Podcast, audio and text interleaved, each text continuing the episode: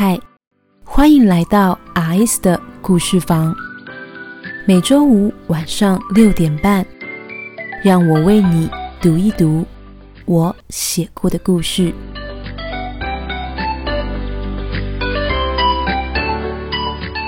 第七章，悔不当初。组长，组长，你，你说你要去我家拿雨伞吗？听着李运家说，崔雨欣喃喃，有些慌张。黎组长，他最喜欢的黎组长，要去他家吗？崔雨欣怔怔然，刹那就成了呆若木鸡这个成语的人形版本。崔雨欣的模样着实太过傻愣，傻愣到如果郑仁伟。在他的身边，肯定会用手一把残忍的把他给推回现实。可惜郑仁伟不在呢。嗯，李运家自然不明白崔雨欣此刻的小剧场，他只以为是外头的雨声跟车声太吵了，崔雨欣才会没有听清楚他说的话。于是李运家开口对崔雨欣轻声解释：“雨欣，我上去你家拿雨伞，这样你等等就不用再下楼一趟了。”嗯，好。崔雨欣这才回神，连忙点头，立刻说：“当然好。”但这三个字一说完，崔雨欣却是。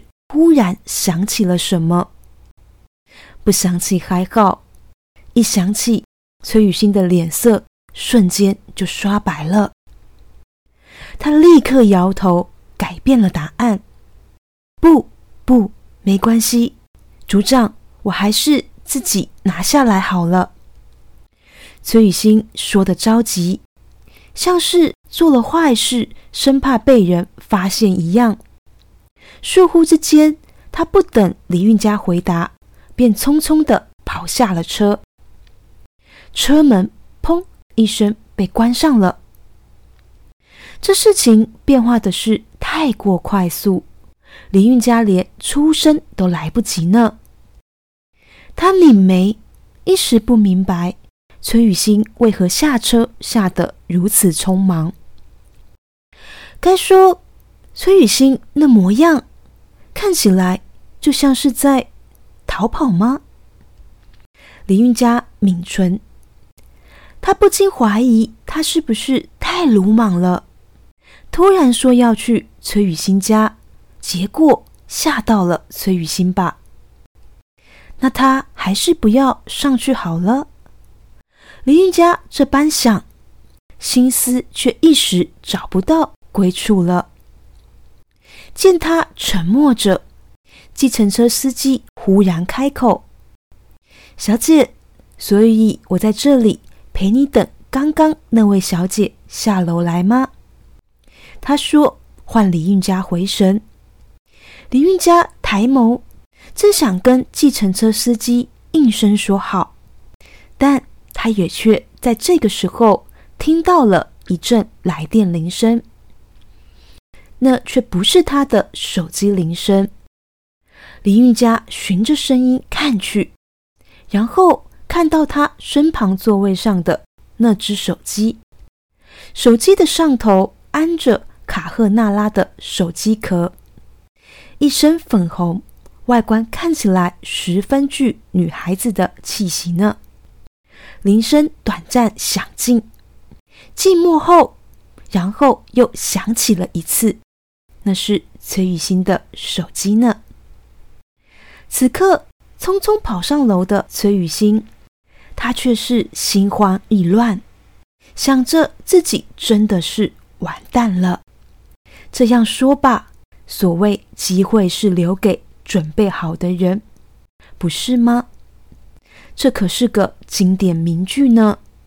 崔雨欣不知道国小、国中、高中还是。大学的励志课文里，里面哪一个名人曾经说过这样的话呢？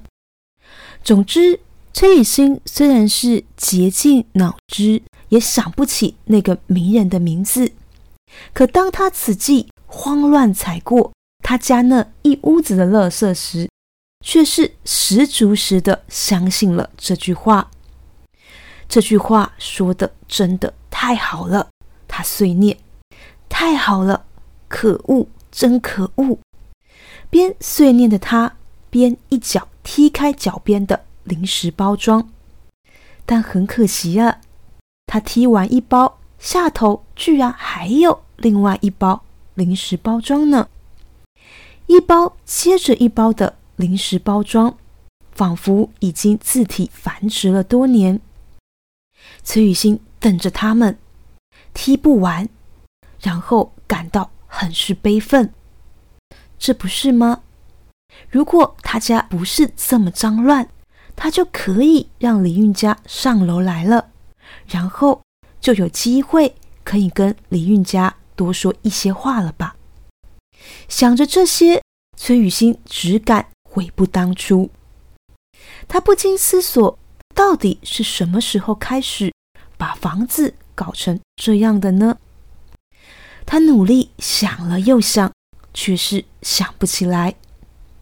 不仅如此，其实崔雨欣是连这房间原来的样子都要记不得了。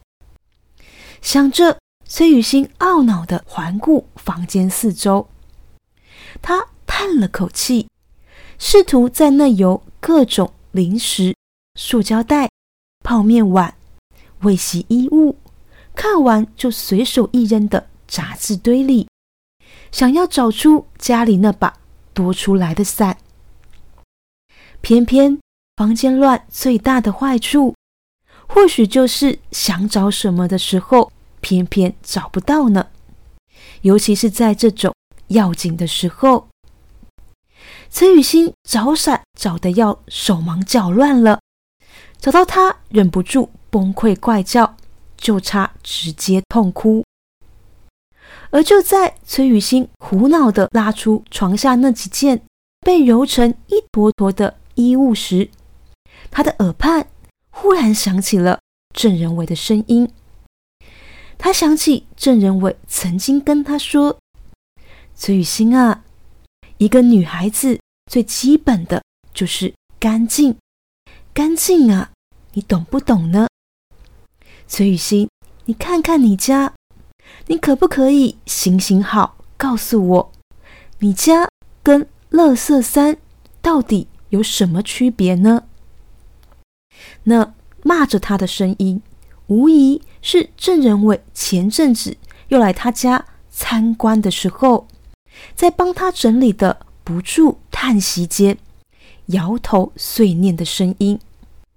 那天，郑仁伟还无奈的扫出了一堆臭袜子，他边碎念边嫌恶的把他们都丢进洗衣篮里头。但看他如此，崔雨欣那时却是一点也无所谓。有什么关系呢？我一个人住，诶，轻松轻松比较重要啦。崔雨欣说着，两脚一伸。就看郑仁伟拿着扫把疯狂扫地，他则咔嚓咔嚓的吃着满嘴的洋芋片。郑仁伟见状更是不满，他叨念起来：“我告诉你啊，崔雨欣，哪天你喜欢的人来你家，你就知道了。这房子肯定丢死你的脸，被看过一次，包你一整个月都抬不起头来。”崔雨欣更是无所谓了，他回呛他：“怎么可能啊，郑仁伟，你忘了我最喜欢的是李组长吗？他才不会来，好不好？”思绪及此，此际，崔雨欣仿佛还可以听见当时的自己说话的声音。他怎么可以这么说呢？真的是活该啊！想起这些。崔雨欣真心忏悔了，觉得自己真的是错了呢，大错特错啊！崔雨欣绝望的想：在他又拉出一大坨不知道多久没洗的异物，丢开的刹那，他却是眨眨眼，惊呼了声：“找到了！”但他找到的显然不是那一把雨伞呢。就见他嚷嚷着，快乐的拿起从那批衣物下头露出头来的长筒袜。原来你在这里呀！他开心地说。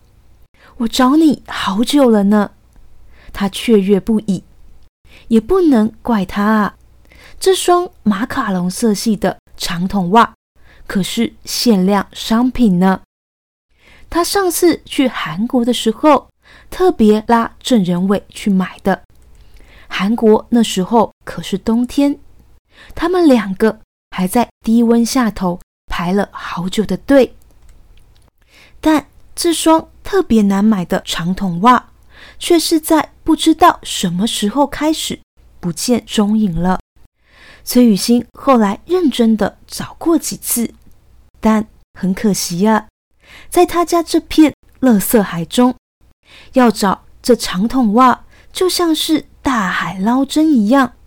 崔雨欣生性本就谈不上勤劳，要说也不算多认真找，自然。怎么样也找不到了，结果这次居然被他给找到了。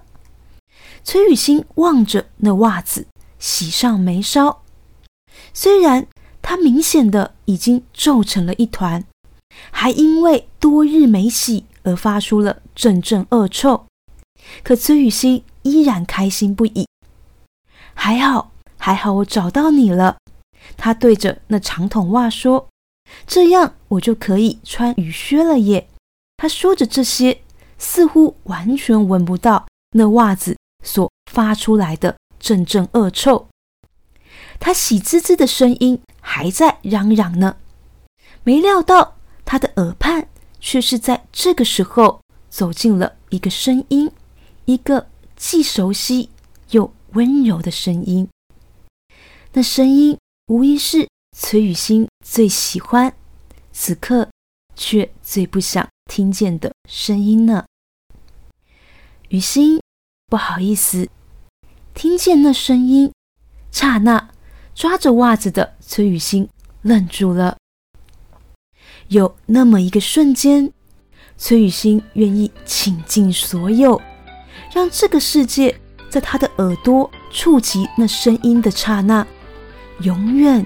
永远的静止下来呢，因为那无疑是李运家的声音。